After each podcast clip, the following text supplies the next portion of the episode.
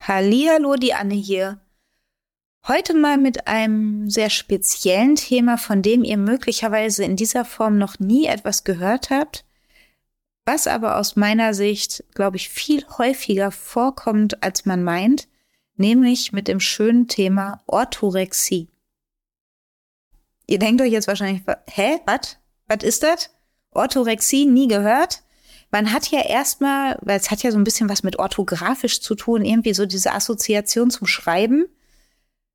Damit hat es tatsächlich nichts zu tun. Orthorexie, wie erkläre ich das?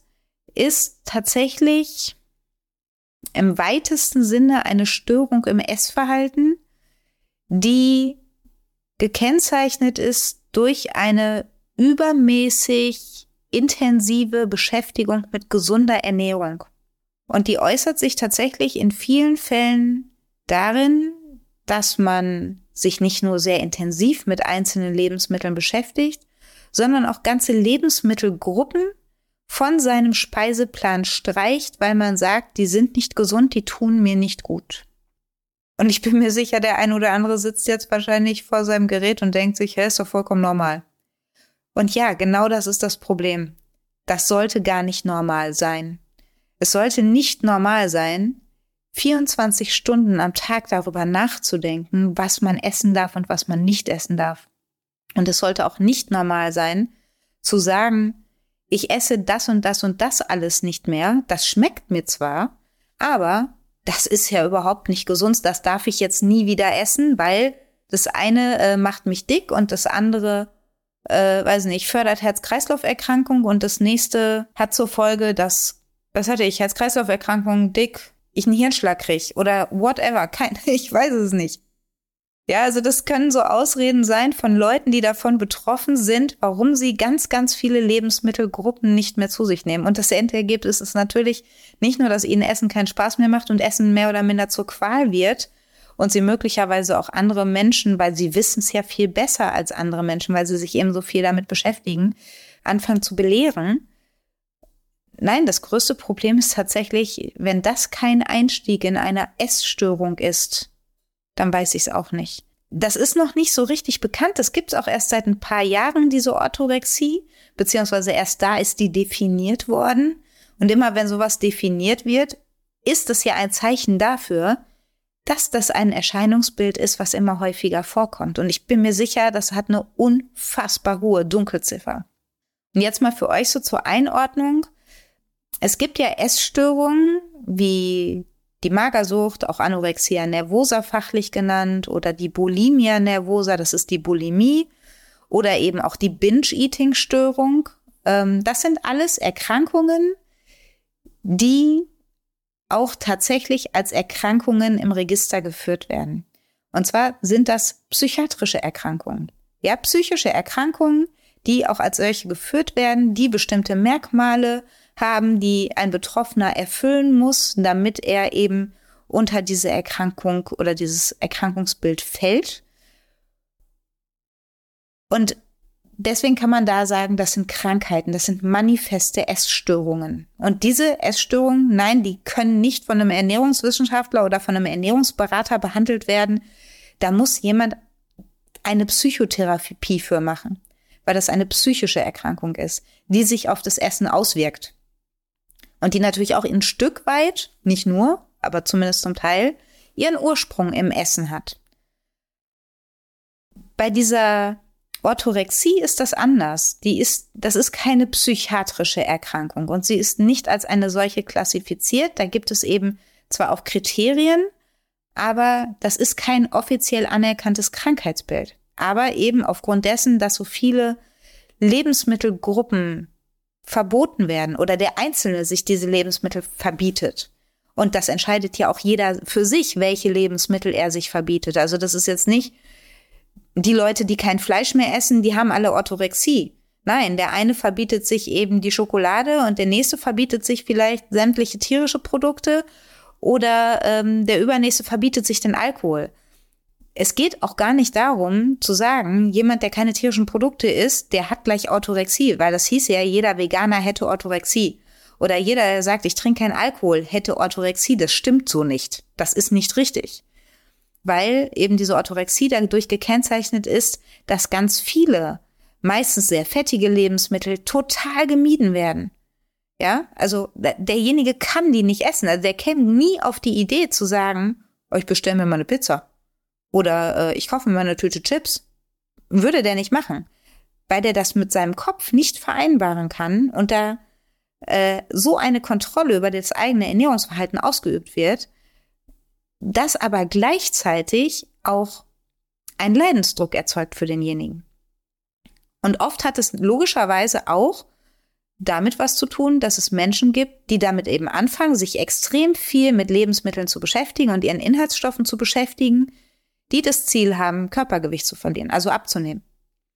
Und dann kommen die oft in so eine Spirale rein und irgendwann sind sie verzweifelt und wissen gar nicht mehr, was sie überhaupt noch essen sollen oder was sie überhaupt noch essen dürfen, können überhaupt nichts mehr zu sich nehmen ohne schlechtes Gewissen.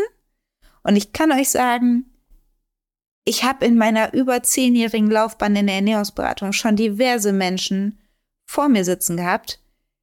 Das waren erwachsene Menschen, die waren so verzweifelt, die sind in der Beratung in Tränen ausgebrochen, weil sie nicht mehr weiter wussten. Und da muss man an der Stelle sagen, der Leidensdruck ist bei diesen Menschen so hoch, eben aufgrund einer extremen Diätkarriere. Die haben ja wahrscheinlich schon 200 Diäten in ihrem Leben ausprobiert und nichts hat funktioniert. Und irgendwann kommt man an den Punkt, an dem man verzweifelt ist. Und was macht man dann?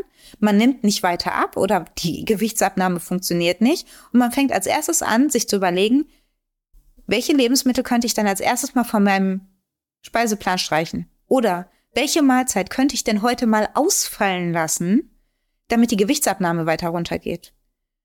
Das heißt, die Mahlzeitenzufuhr, die wird ja extrem eingeschränkt, weil man eben ein Ziel hat. Aber da ist eben dieses Risiko, in eine Essstörung reinzurutschen, total groß. Und selbst wenn man es schafft, darüber abzunehmen, meistens nimmt man danach ja wieder zu, weil das eben keine gesunde und vor allem keine dauerhafte Gewichtsabnahme ist.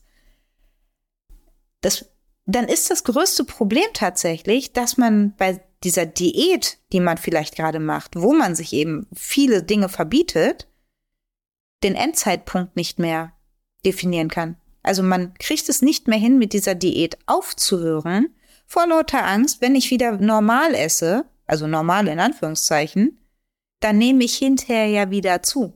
Das alleine ist ja schon ein Zeichen dafür, dass die Diät keine gute Diät ist, weil wenn man vernünftig und mit Sinn und Verstand geschafft hätte, Gewicht zu reduzieren, ohne sich alles zu verbieten, dann bräuchte man diese Angst überhaupt nicht zu haben, weil man in dem Moment, wo man mit Sinn und Verstand abnimmt, muss man sich gar keine Lebensmittel oder Lebensmittelgruppen verbieten. Man kann zwischendurch auch mal die Pizza essen, das ist überhaupt nicht schlimm, oder mal das Glas Wein am Abend trinken. Das verbietet einem keiner, auch nicht, wenn man abnehmen möchte. Und da muss man auch kein schlechtes Gewissen haben. Aber wenn man eben diesen Zeitpunkt nicht mehr schafft, davon abzuspringen, aus lauter Angst, man könnte ja wieder zunehmen, und man macht dann einfach weiter und nimmt immer weiter ab. Auch das hat natürlich was mit einem gestörten Verhältnis zum Essen zu tun. Weil wenn ich Angst vor dem Essen habe, dann ist das ja etwas, was nicht mehr normal ist. Und das, damit will ich diese Menschen, denen das passiert, und ganz ehrlich, ich kenne das ja aus eigener Erfahrung. Ich war ja vor, ach, 20 Jahren an exakt diesem Punkt. Oder vielleicht sogar noch vor 15 Jahren. Ich weiß es gar nicht mehr genau. Oh, ich hatte bei jeder Mahlzeit hatte ich ein schlechtes Gewissen. Ich habe mir abends um 10, wenn ich noch Hunger gekriegt habe, habe ich nicht mehr, mehr habe ich mir nicht mal mehr erlaubt, einen Apfel zu essen. Aus Angst, dieser Apfel könnte ja abends um 10 nur noch ansetzen. Ja, also ich kann das total verstehen. Ich kann mich da total reinversetzen, weil ich das selbst erlebt habe. Und ich bin ja auch in die Essstörung reingerutscht. Und ich halte es sogar für möglich, dass es bei mir genau diese Orthorexie gewesen ist weil ich war weder magersüchtig noch hatte ich Bulimie, aber ich hatte kein normales Essverhalten mehr. Da laufen so viele Menschen in der Welt rum, die dieses Gefühl wahrscheinlich auch haben oder die das jetzt, wenn sie diese Folge hören, vielleicht für sich gerade reflektieren und sagen, wow, krass, Nee, ich habe eigentlich auch gar kein normales Essverhalten mehr, weil ich denke ja permanent darüber nach, was ich darf und was ich nicht darf und streiche irgendwelche Mahlzeiten zusammen. Oder wenn ich Hunger habe und mir der Magen knurrt, das ist ja Hunger, das ist kein Appetit, das ist Hunger, wenn der Magen knurrt. Dann gebe ich meinem Körper nichts zu essen mehr, weil es ist ja schon nach 18 Uhr und dann darf ich ja nichts mehr essen. Und wie gesagt, ich verurteile das überhaupt nicht, weil ich es total gut nachvollziehen kann, dass der ein oder andere von euch vielleicht in dieser Situation ist. Aber an diesem Punkt muss man ja ansetzen. Und an diesem Punkt muss man schauen, bevor man in die Essstörung reinrutscht, für die man dann hinterher eine Psychotherapie braucht. Und da wieder rauszukommen, das ist unglaublich schwierig, weil es ist ja eine Sucht. An dieser Stelle müssen wir ansetzen und gucken, wie wir dich A zurück zu einem normalen Ernährungsverhalten bekommen, in dem alles erlaubt ist und du es trotzdem schaffen kannst, dein Wunschgewicht zu erreichen. Das ist doch der Kern des Ganzen. Dass du dein Ziel erreichst, dein Wunschgewicht zu bekommen, ohne dir alles zu verbieten, was dir schmeckt. Und genau da ist der Ansatz. Und ja, das dauert vielleicht auch ein bisschen. Und das geht nicht von heute auf morgen. Aber wer sagt denn, dass die Rückkehr zu einem normalen Ernährungsverhalten und eben auch das Ziel zu erreichen, sein Wunschgewicht zu erreichen, dass das schnell gehen muss? Das ist überhaupt nicht notwendig.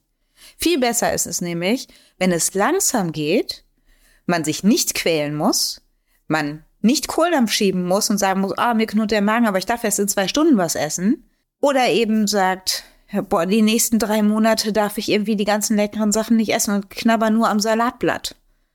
Das hat ja nichts mehr mit Genuss zu tun. Besser ist es doch zu sagen, hey, ich nehme mir Zeit dafür. Und ja, ich achte natürlich auf die Sachen, die ich esse, aber ich gönne mir zwischendurch auch einfach mal etwas, von dem ich weiß, das ist vielleicht nicht das gesündeste Essen auf der Welt. Und trotz allem kann man langfristig dahin kommen, wieder in die Kleidergröße zu passen, in die man ursprünglich mal reingepasst hat. Darüber muss man nicht verzweifeln.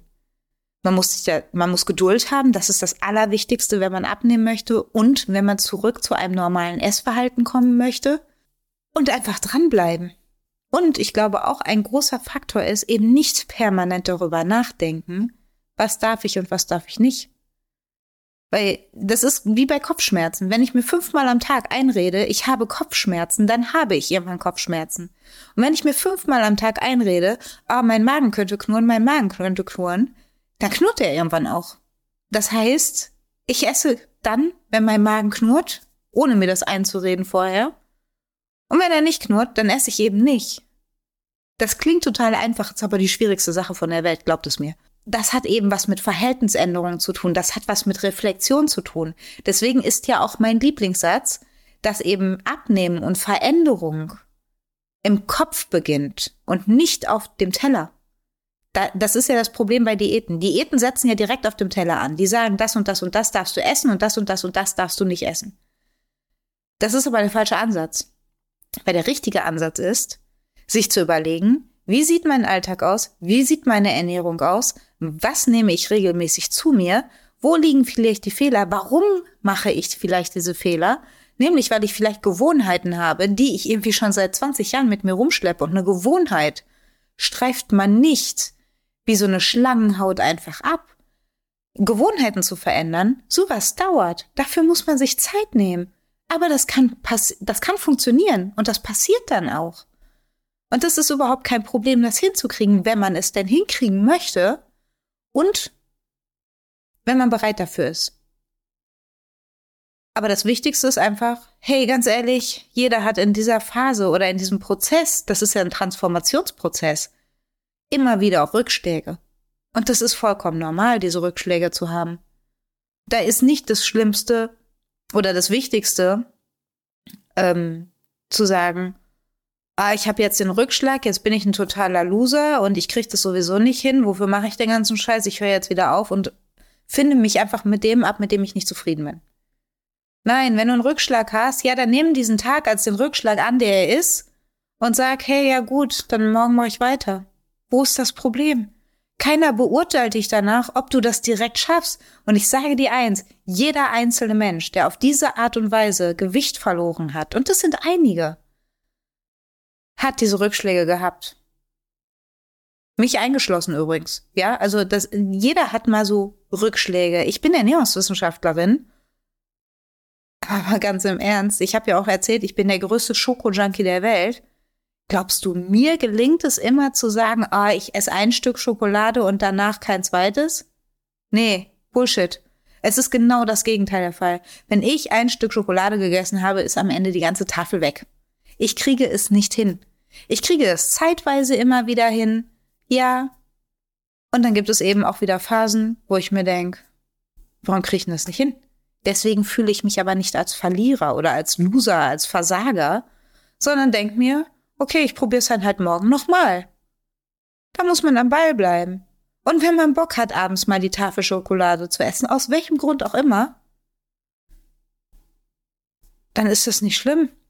Dann kann man das auch mal machen.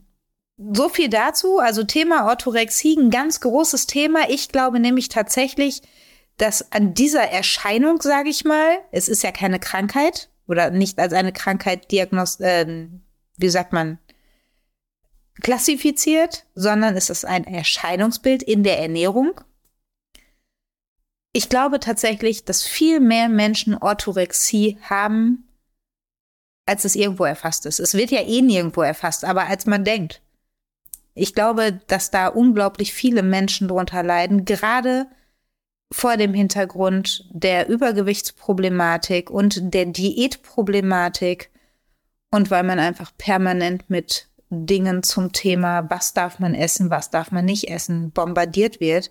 Und mein Wunsch wäre tatsächlich, dass wir alle mal wieder ein bisschen zurückkommen zu einem gesunden Körpergefühl, einem gesunden Verhältnis zum Essen, ohne ständig darüber nachdenken zu müssen, was darf ich, das, was darf ich nicht, was ist gesund, was ist ungesund. Das ist nicht zielführend und das bringt uns nicht weiter. Was aber nicht heißen soll, dass nicht eine dauerhafte und vor allem stressfreie Gewichtsreduktion durchaus möglich ist. Und wenn du auf der Suche nach einem ersten Ansatz dazu bist, dann würde ich dir gerne was mit auf den Weg geben, und zwar ganz kostenfrei, wenn du dich auf meiner Seite dein-gesundheitsmanager.com für den Newsletter registrierst, dann bekommst du kostenfrei zehn Tipps für eine stressfreie Gewichtsreduktion. Das sind logischerweise nur Impulse. Erstmal, mit denen du aber erstmal einsteigen kannst und anfangen kannst, überhaupt mal über deine Ernährung und über dein Abnehmverhalten oder Ernährungsverhalten nachzudenken. Das ist der erste Ansatzpunkt, irgendwie hinzukriegen, wieder zurückzukommen zu einer normalen Ernährung. In diesem Sinne hat mich gefreut, dass du dabei warst und wir hören uns beim nächsten Mal. Macht's gut.